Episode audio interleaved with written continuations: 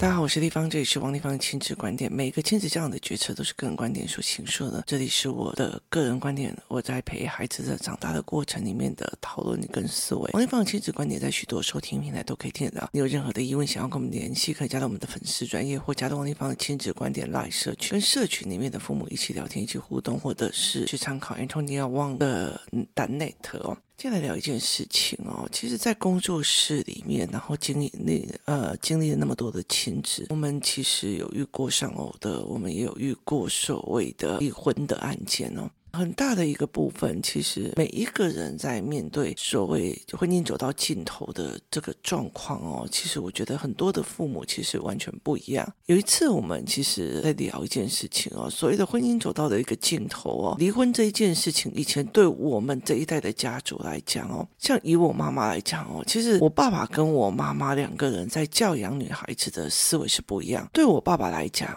我没有性别之分，你是我女儿，跟你是我儿子是一样的。他意思就是说，你是一个女生，你也可以变得很厉害，你也可以操控你自己，你甚至可以去比较呃多的一个行业。可是对我妈妈来讲啊，女生就应该当老师啊，乖巧啊，就是她等于是一个被选择。可是我爸爸教我的是，你要去选择人。可是其实后来我其实我比较倒霉的是，我大部分都被我妈妈洗脑的比较严重啊，一直到后面整个全都撞了南墙之后。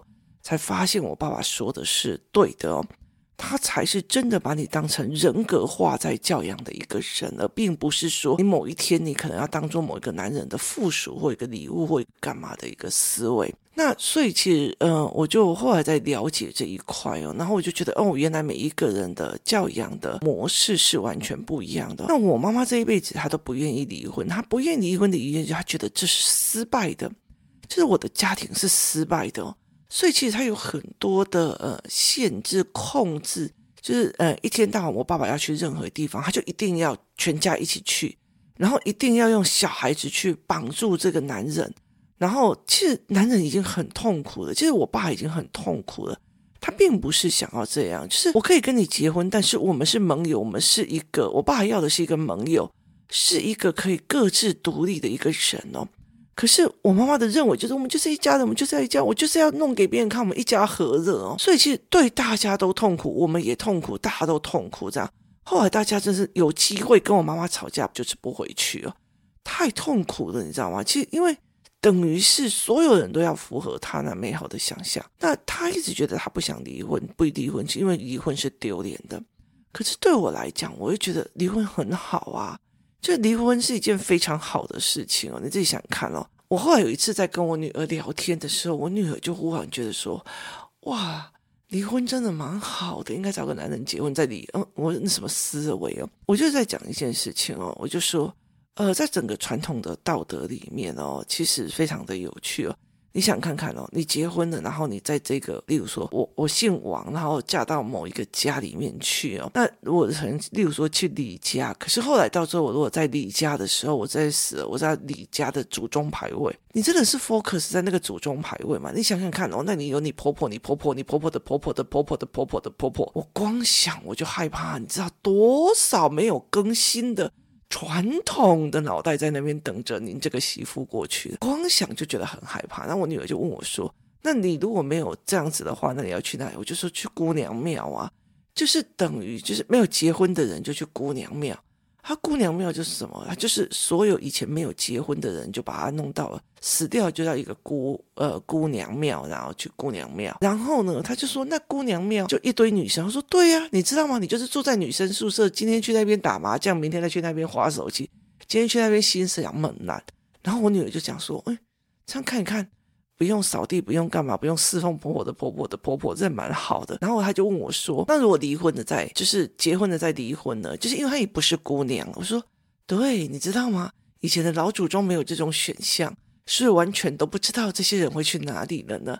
所以我们就是自由的灵魂。”他说：“哇塞，死亡还可以自由。”那这是一个非常有趣的一件事情哦。我自己我自己在小时候第一件事情去遇到一个离婚的是我个姐姐，她其实年纪比我大非常非常多。她那个时候其实是呃很早期的时候就跟呃她的老公那时候的男朋友，然后她抛弃了她自己的工作，她其实是一个就医院的从业人员。然后呃陪他去德国修博士班。德国的博士是有钱的哦，可是他就在那边养家啊，然后干嘛？甚至他会去做一些呃工作。然后帮助她这个老公，然后养小孩这样。那呃，德国的博士非常非常难拿哦，他拿要拿很久，所以等他回来的时候，他就进去了某一个大学里面做教授。现在要当教授很难了，因为都额满，然后又少子化，然后所以他就去当教授。然后他去当教授，他就去从底层的医疗的机构开始做。那以前的他那些同学，经过的这九年、十年，都已经变成他的主管了。他还是一个很小的。那没有过多久，这一个教授就跟他的研究生搞在一起了。那呃，搞在一起之后，这是很久以前的故事哦。然后搞在一起之后，他们就离婚了。然后离婚的时候，这女生就一直坚持她要两个小孩。可是，你知道一个女生要两个小孩，她又是一个医疗工作人员，呃，要上班子，要干嘛？所以导致这些小孩子，第一件事情就是很多的时候他都在为了功课吵架，然后第二件事情功课读书跟吵架，第二件事情他没有那么多的钱可以给他，所以其实就会呃在吃穿用度跟买礼物买东西上面会有一些限制，然后第三就是他必须要管很多，可是爸爸有探视权哦，一个礼拜来一次哦，带着可爱的阿姨，然后呢就带带进来这样。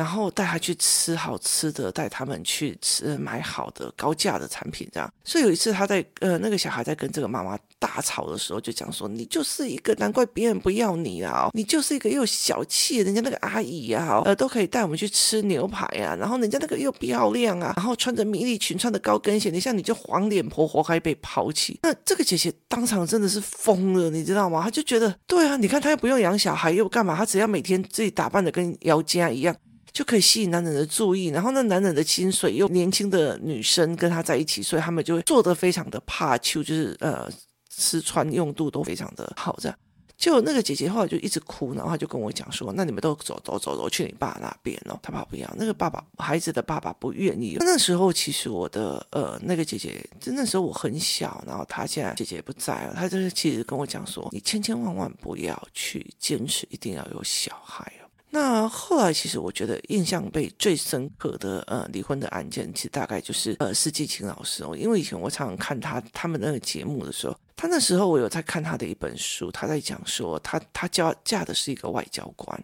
然后后来外交官跟人家外遇了哦，然后外遇了之后呢，他二话不说把两个儿子都给外交官，然后。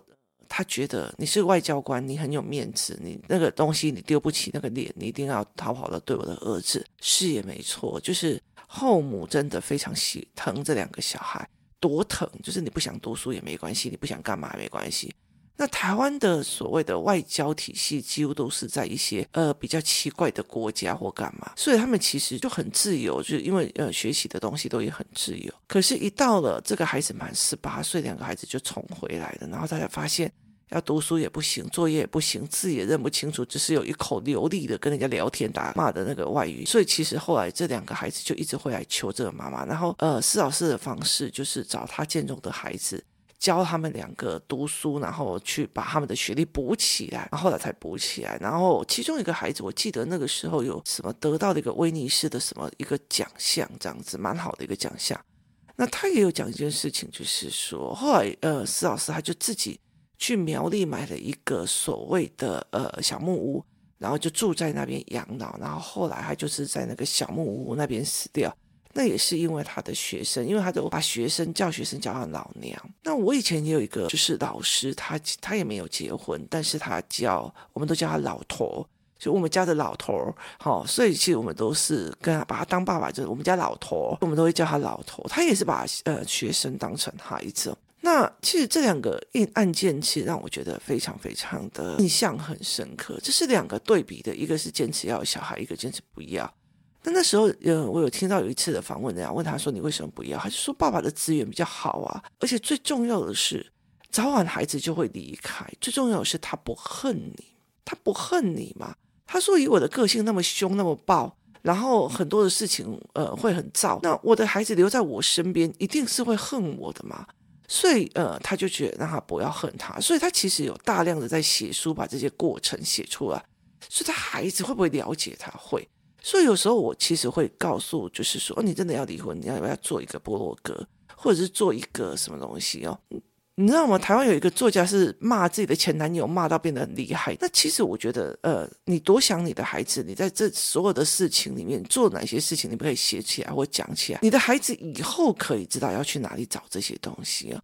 那很多的人，他常常都会卡死在一个，就是说，今天我如果没有碰这个孩子，这个孩子未来就完了，未来就完了。可是未来我告诉你，谁都不知道哦。所以后来，其实我常常会呃讲这一件事情。我妈妈为了不要被人家看不起，她离婚，然后为了全家聚在一起哦，所以她把我们拉得非常的紧，晚餐一定要在家里吃，然后要省钱，然后假日一定要出去玩，最好是一家人出去，爸爸出去，全家就要跟着。可是后来。到最后没有人觉得开心，这件事情太痛苦了。我爸想要他自己的人生，自己的生活。我喜欢跟我的朋友去打迪赛的时候，不要顾虑到我的老婆跟我的小孩。为什么不可以呢？就是那个窒息是很痛苦的。那我有一个长辈，他的管教的方式，其实他跟我妈妈是。如出一辙，比我妈妈更夸张，因为我妈妈还至少还有工作，我们至少还可以喘息一下，这样她在下班之前就是还可以自己玩一下。但这个不是，她是二十四小时就跟她老公绑着，甚至小孩绑着。然后她多夸张，因为他们做工程的，她就是她就永远都是这样绑的。然后后来还要帮她带呃她的儿子带孙子，她用的方法就是在后车座把那个椅子呃把它铺平，然后呢。每天就跟着他，然后孙子就坐在睡后面哦。那你就觉得真的很夸张，而且他为了要那个一整个家族的好，他用他自己的钱，他们自己他们赚的钱，全部都在补贴这个家族。就后来其他的人都出去买房了，然后他们就流离失所。他为了那种所谓的形象，或者是所谓的东西，然后甚至觉得很多的人，就是很多的人有时候就是看不开的一个纠葛。我有另外一个长辈是。她永远都在帮她的老公争家产，就是争家产争很多，然后一直争一直争。那个田怎么可以给？让我们是长子嫡孙的，那个是怎样？我们是长子，所以到最后所有的土地跟田地都是他们家的。问题在于是因为田在你家，所以你也要种田啊。就所有人被你轰出去之后，每一个人都是亿万老板，亿万老板就只剩下你们是种田。然后就没有赚到那个钱。他后来其实就觉得，我就后来就觉得，你前面争这么久，那个样貌，其实他的小孩也学会，后来他小孩也是在争啊。所以其实我就觉得，你那个斤斤计较，抓小的放大的，我们就常常在讲俩水给棒短哦，这才是一个重要的。你今天斤斤计较那几百几百万，你好像省了家用，省了干嘛？其实别人怎么看你的，别人在看。者而已哦，所以其实这是一件非常非常有趣的一件事情哦。所以我后来就会讲说，你的你的在意在哪里？或许你人生最大的痛苦就是你没有办法放。所以我妈的最大的痛苦就是在这一块哦。所以我就常常在跟我的儿子女儿在讲哦。我说像我儿子或者我女儿，他们常有一段时间，我就觉得那你就回去啊，你就是去阿嬷家或干嘛？因为我觉得他们飞黄腾达也是他们的人生，了解的意思吗？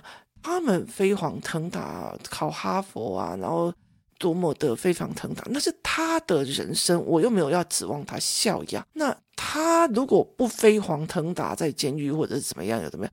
那也是他的人生了，我还是会有对我自己人生的后半的一个规划，而且最好是大家都保有一段距离，这样，那最好是这个样子哦。所以其实很大的一个东西的时候，我就会觉得说，其实呃，大家就是就是各自有能力，自己是好的。我以前在工作室里面有做的一个教案，叫做四张脚的椅子，就是。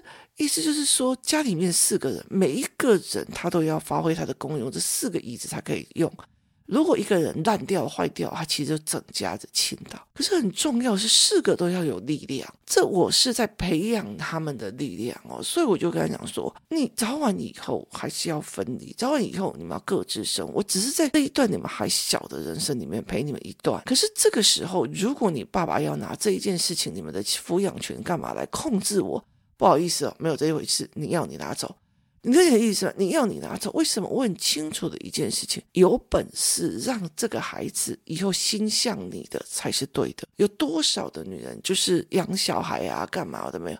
就小孩到最后心向的是爸爸，那这是一个非常有趣的一个件事情。所以有时候你很难说，你很难说你今天你呃脾气这么燥，或者是你很难说，你今天待在你身边，你可以好好的熬过他的所谓的叛逆期，你可以熬过他就是所谓的呃情色纠纷，你会你去熬过这些所谓思维逻辑的建立很难呢、我觉得很多的时候你其实是很难的。可是如果真的会教的时候，其实在小孩子十岁以前，你已经都把它底定好了。那如果十岁以后没有的话，我跟你讲，他就先放着好了，因为那个时候做拍档也都不起力啊。所以其实，在很多的概念里的时候，你越放不下，你越拥有；你越放开，你就得到的越多。所以很大的一个概念是，我常常会跟人家讲，这个孩子长大之后不恨你，还有能力，就是自己生活跟生存是最重要。他不会回来再赖着你或干嘛这样子哦。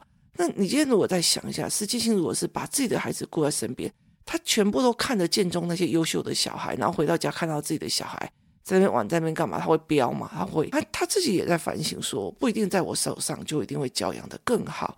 然后，而且他也很清楚一件事情，他那些创作，这两个小孩的创作能力，其实是在那个自由自在的呃国家的环境体制下去长成长的。他只是后来补了一些学科而已哦。所以，其实很大的一个概念是在于是。他们会不会把你真的当娘，然后真的当一个呃人在思维？那我那个时候其实很重要的一件事情是，我只主打这两个孩子又没有办法做思维的对话。因为当你有思维对话，人的幸福是什么？我曾经常常问我这一件事情：人的幸福是什么？它并不是人都一定要聚在一起。当你一定要全家住在聚在一起，你的老公一定要在你方圆诶一尺之内、一丈之内是丈夫哦。那你其实是一个不开心的人，为什么？因为你自己一个人都不开心，你没有办法自己出国去玩，你没有办法自己去做自己的很开心的一件事情哦，那大家就不会开心了。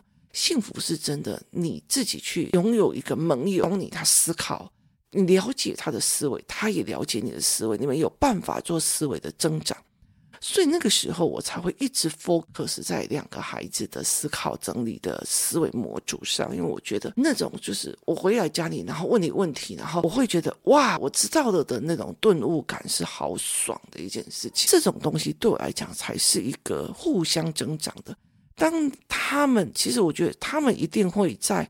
选配偶的过程里面，复制他的原生家庭。例如说，这个妈妈她一定要抓着老公，她才要走。像我妹妹，我妹妹就是一天到晚就是要跟着她老公走，她才会觉得安心，她才会觉得开心哦。例如说，好，我自己今天我想要下台中去找我爸爸，我就车子开着我就走了哦。那如果没有车子开着，我就要坐高铁或者坐呃捷运都讲。那我妹妹就已经，嗯，我要我老公在。他这样会很辛苦了，然后我就觉得，哦，好了，我本人不幸的婚姻是理所当然的，我完全没有办法做这样子的思维哦。然后他们两个人的夫妻恩爱，就是一起喝小酒，然后一起吃啤酒，然后一起看那个韩剧啊、哦。对不起哦，我我我也不行哦。后来才会觉得自己是不行的哦。所以这是一个让我觉得非常有趣的一个思维模式，就是有时候其实呃，在这整个概念里面。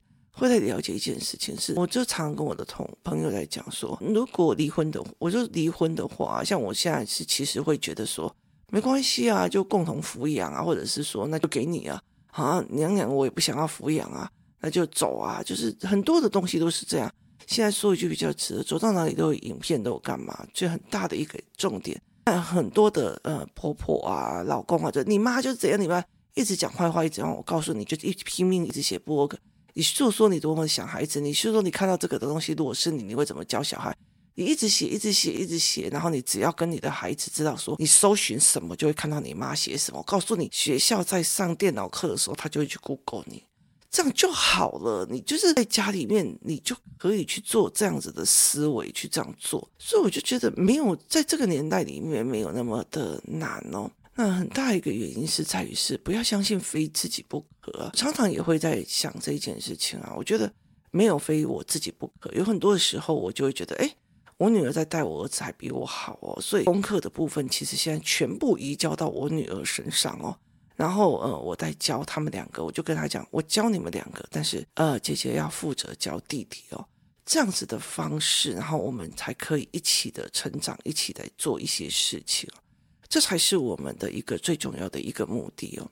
所以很大的一个原因是，你把自己过得好，过得优秀，过得独立，不要永远笑想别人给你什么，别人给你房子，别人给你钱，然后那笔钱别人没有讲你就不会给，然后就偷走，然后或者干嘛的，就是不要去做那种，你从头到尾就是用能力起来哦。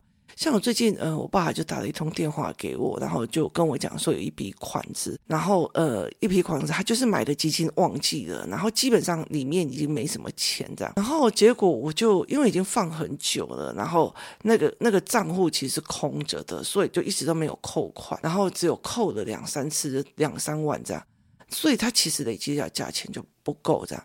然后结果，呃，因为我爸爸是中部，就是他的事业做的比较大，然后所以他常常银行的人都认识，就上了。因为我爸这样跟我讲嘛，所以用了我的名字去买过很久很久的基金，然后现在他叫我去处理这件事情。然后那时候银行已经下班了，所以我就用网络银行把它都申请完，就是把这一个这一个东西，然后申请他们相关的网络银行。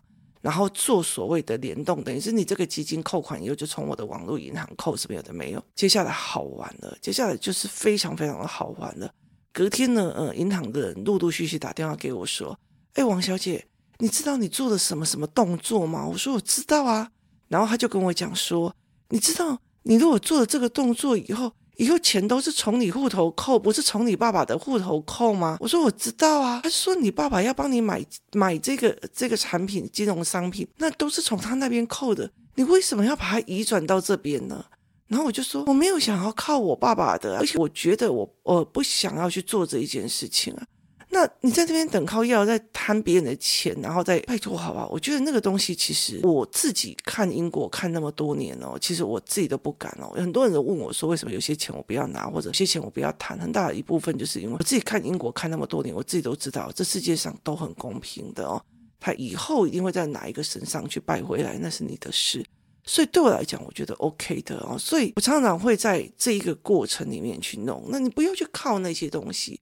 那些东西是没有用的，所以很大的一个原因，不要把自己放的觉得自己很无限大。小孩若不靠我就不行了，我就常跟我的小孩在讲说，其实我觉得你们两个现在很大的一个部分都可以自主了哦，其实没有必要一定要怎么样啊。就是像我的女儿，她现在十五六岁，我说你在三年之后你就可以开车，你就干嘛？